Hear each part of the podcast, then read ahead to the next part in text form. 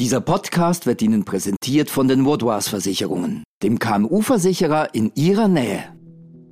NZZ Akzent.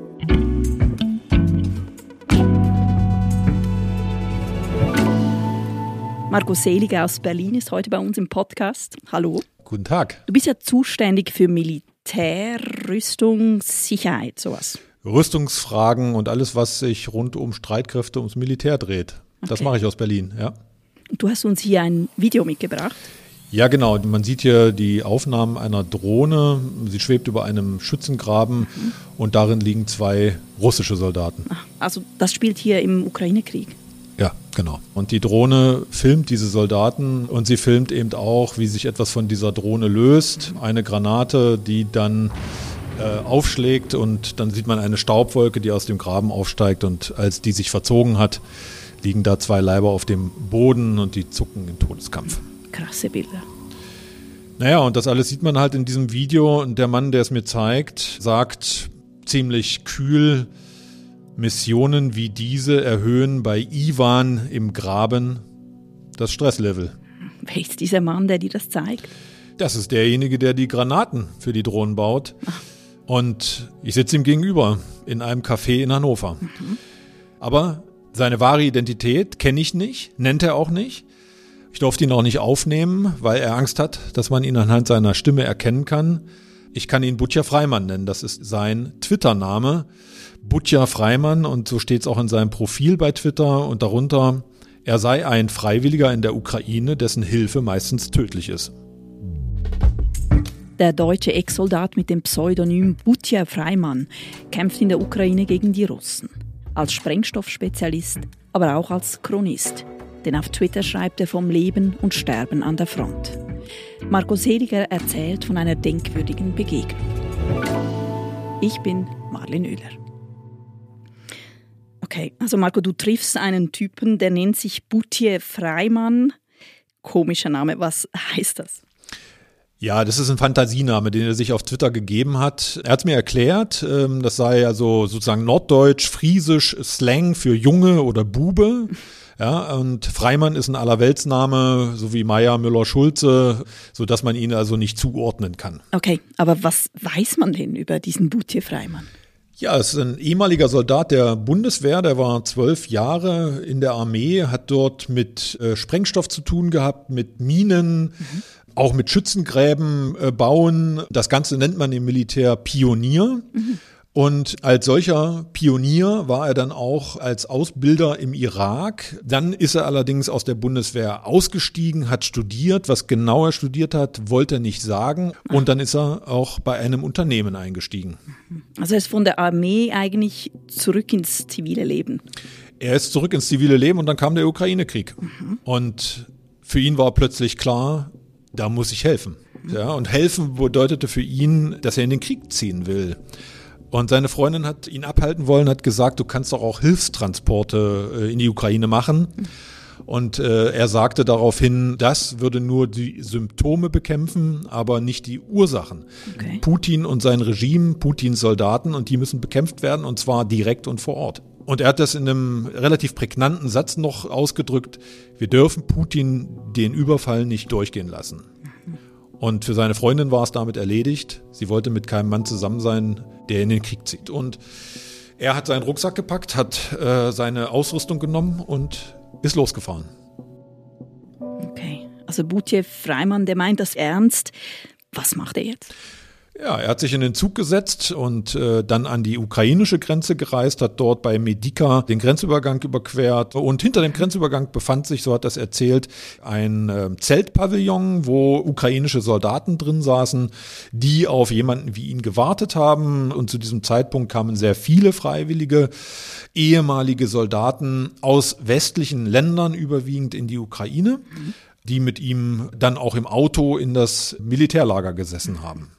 Und diesen deutschen Soldaten mit seiner Erfahrung auch im Irakkrieg, wie du vorhin erzählt hast, den nehmen die Ukrainer wahrscheinlich mit, mit Handkuss. Also jemand, der zwölf Jahre lang als Pionier gearbeitet hat in der Bundeswehr, mhm. der also über sehr viele spezielle Kenntnisse verfügt, den nehmen die Ukrainer natürlich sofort, weil sie solche Soldaten selber auch nicht en masse haben. Mhm. Die wollten ihn auch im Endeffekt direkt an die Front schicken, Klar. weil er eben Minen entschärfen kann und mit Sprengstoff umgehen kann. Mhm.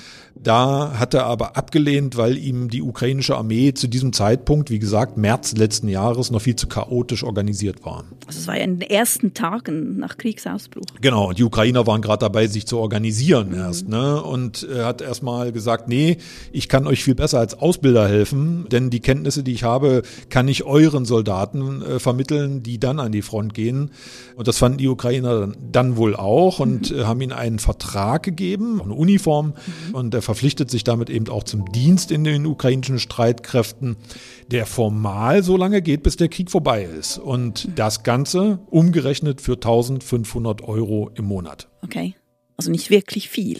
Das ist ja einer der Hauptvorwürfe äh, immer wieder an Freiwillige aus dem Ausland. Sie würden in die Ukraine gehen wegen des Geldes. Das ist also wahrlich nicht der Fall für 1500 Euro im Monat, mhm. sondern er hat ganz andere Motive. Ähm, mir hat er gesagt, äh, dass man eben helfen muss, wenn man das kann. Ja, und er ist der Meinung, er kann helfen mit seinen speziellen Fähigkeiten. Mhm. Und äh, so geht er also als Ausbilder äh, in die ukrainische Armee und bildet ukrainische Soldaten aus. Okay. Also er bietet seine Hilfe an als Ausbilder, etwas, was er gut kann. Und dann, was passiert dann?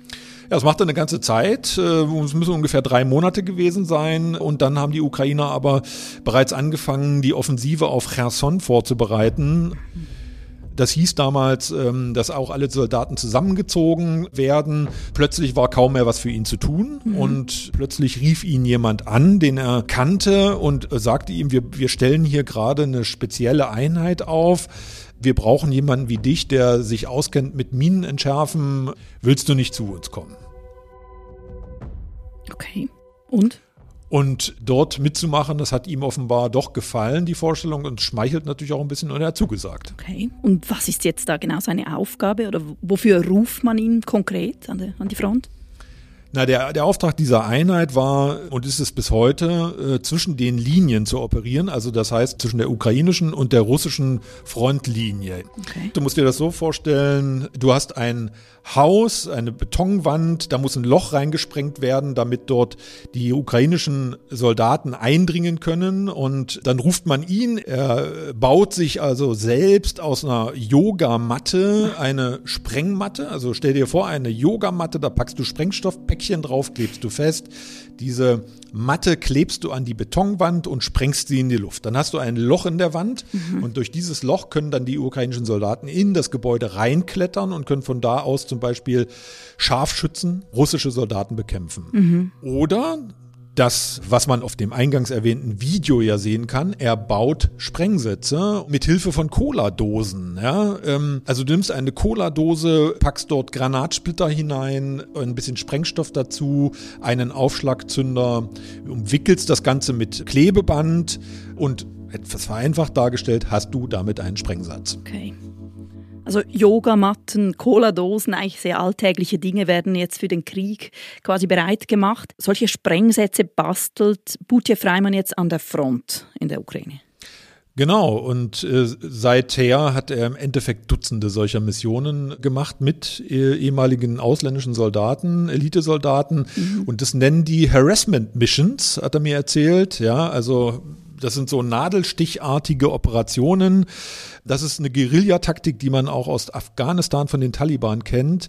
10, 20, 30 maximal Leute, die also dafür sorgen sollen, dass beim Gegner maximale Nervosität entsteht. Er nannte das ja äh, Ivan im Graben verunsichern. Ja, äh, das sind letzten Endes alles Einsätze, um den Gegner zu zermürben. Und die Zermürbungstaktik funktioniert. Okay. Und dann entsteht eigentlich erst Butja Freimann. Der Twitterer. Ja, zuerst hat er auf Twitter nur mitgelesen mhm. und Ende letzten Jahres entschied er sich dann, dass er doch jede Menge Erfahrung hat und die bei Twitter teilen will. Und so beginnt er halt zu twittern und stellt dann eben auch Beiträge und Videos von der Front bei Twitter ein, ja. Okay, und was zeigt er da? Na, das sind ganz unterschiedliche Sachen. Also er zeigt sich einerseits als Mensch, der sehr viel von äh, Granaten, Minen und anderen Waffensystemen versteht. Das sind dann Granaten, sind Minen, sind Sprengsätze. Und dann wiederum postet er auch äh, Katzenbilder. Es scheint also ein Katzennarr zu sein. Oder aber auch äh, Bilder über, über Essen. Ja? Ähm, Essen für Soldaten immer ganz wichtig. Essen gehört quasi zum Kampf. Ohne Mampf kein Kampf. Okay, also und, und läuft das auf Twitter? Ja, also er hat sich vor allem durch seine äh, sehr, sehr fundierten Beiträge über das, was an der Front passiert, hat er sich eine Followerschaft erarbeitet von inzwischen mehr als 10.000 Menschen, die ihm folgen. Und mhm. darunter sind eben wirklich tatsächlich auch wichtige Militärexperten oder auch Bundestagsabgeordnete. Das führte so weit, dass er Anfang dieses Jahres in Kiew eine kleine Gruppe von deutschen Bundestagsabgeordneten getroffen hat, die ihn über Twitter quasi ausfindig gemacht haben. Davon hat es ja hier auch ein Bild. Richtig, er tweetet das Bild äh, von diesem Treffen, zeigt sich dort aber auch nicht, sondern er steht in der Mitte auf diesem Foto und sein Kopf ist mit einem Panda-Bild unkenntlich gemacht worden. Wir sind gleich zurück. Um ihre Geschäftstätigkeit und ihre Mitarbeitenden zu schützen, braucht es vorab eine fundierte Risikoanalyse. Mit den Vaudois-Versicherungen steht Ihnen eine Partnerin zur Seite, die mit Ihnen maßgeschneiderte und flexible Versicherungslösungen findet. So können Sie sich auf Ihr Kerngeschäft konzentrieren und Ihren Unternehmergeist frei entfalten.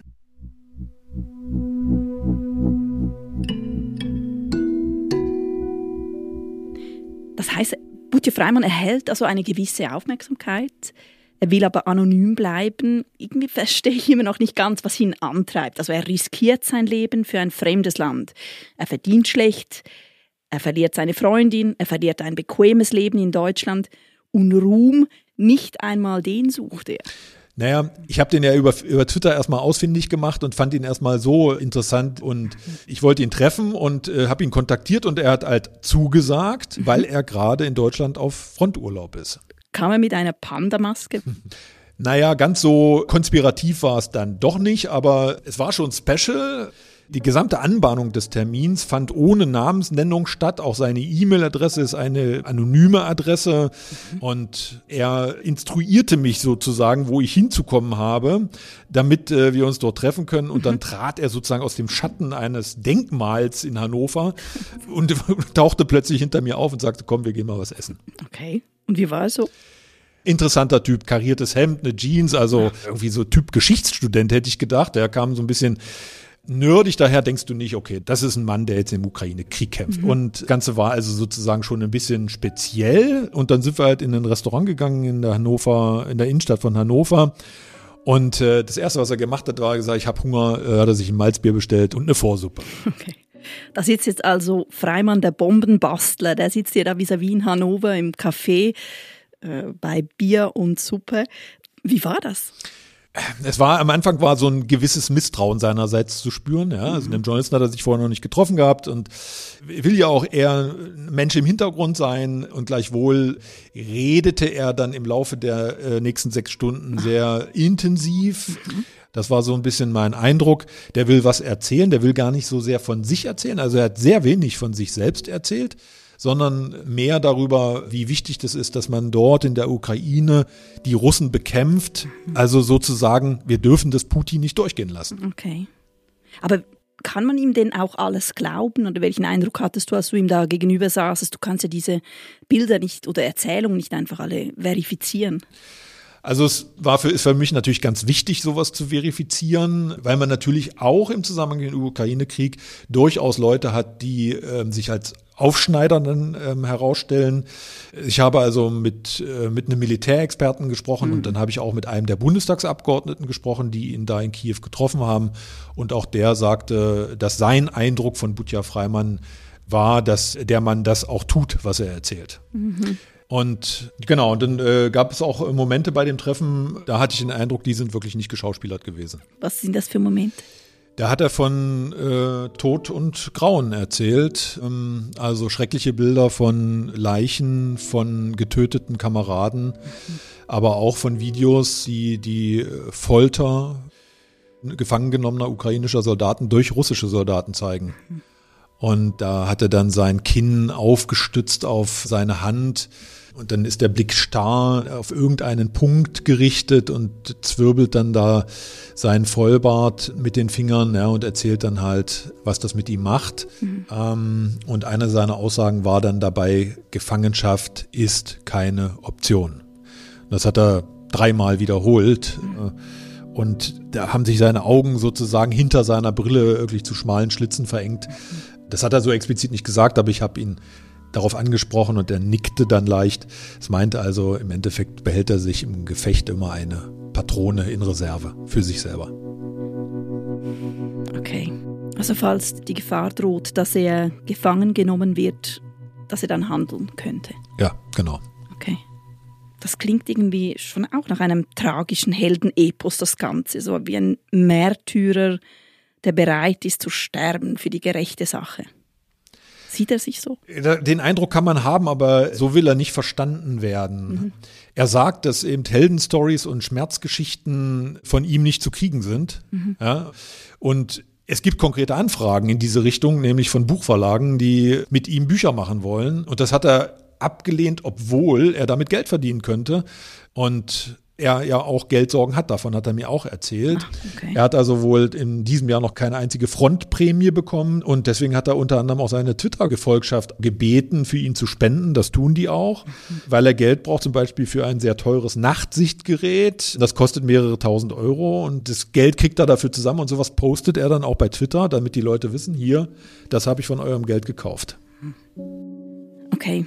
Marco, wie endet denn diese Begegnung im Café mit Boutier Freimann? Also diese sechs Stunden intensives Erzählen, Austauschen? Wir sind dann beide noch gemeinsam zum Bahnhof gegangen. Also ich habe dann viele Fragen im Kopf gehabt und äh, war dann auch noch sehr nachdenklich, weil ich ihn als ähm, einen sehr speziellen Typ wahrgenommen habe, der sehr viel stärker mitgenommen ist von dem Jahr, das er da jetzt in der Ukraine zugebracht hat. Viel mehr, als er zugeben will.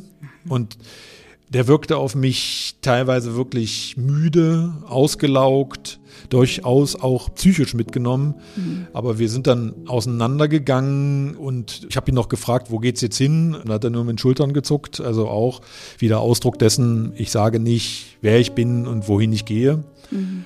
Äh, nur, dass er in ein paar Wochen zurück an die Front will. Ob er dann tatsächlich reist, da bin ich mir nicht ganz sicher. Denn ich glaube, dass der Krieg auch bei ihm, also wirklich einem Idealisten, viele Spuren hinterlassen hat.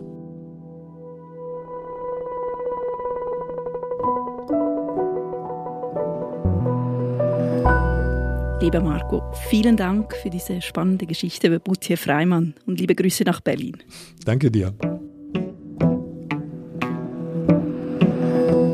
Das war unser Akzent. Produzent dieser Folge ist Simon Schaffer.